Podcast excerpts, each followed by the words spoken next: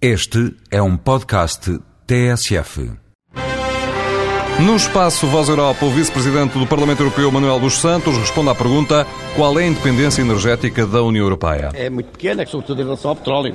A União Europeia depende em 60% do consumo de energia proveniente de combustíveis fósseis do exterior. Da Rússia, desde logo, mas também da América Latina, de, do Médio Oriente, etc, etc.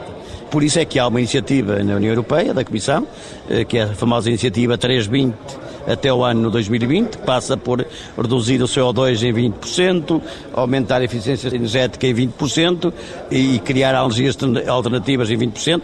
Por exemplo, Portugal está acima disso, tem já 30%, não tem que fazer nenhum esforço suplementar para efeitos de, de lutar contra essa dependência eh, do petróleo, da arma do petróleo. Portanto, essa é realmente uma das fragilidades, mas, mas pronto, é uma fragilidade que não pode, de um momento para o outro, ser eh, alterada e ser digamos, substituída por outra coisa qualquer. Temos que conviver com ela. Até porque a União Europeia não pode fazer nada no curto prazo para alterar.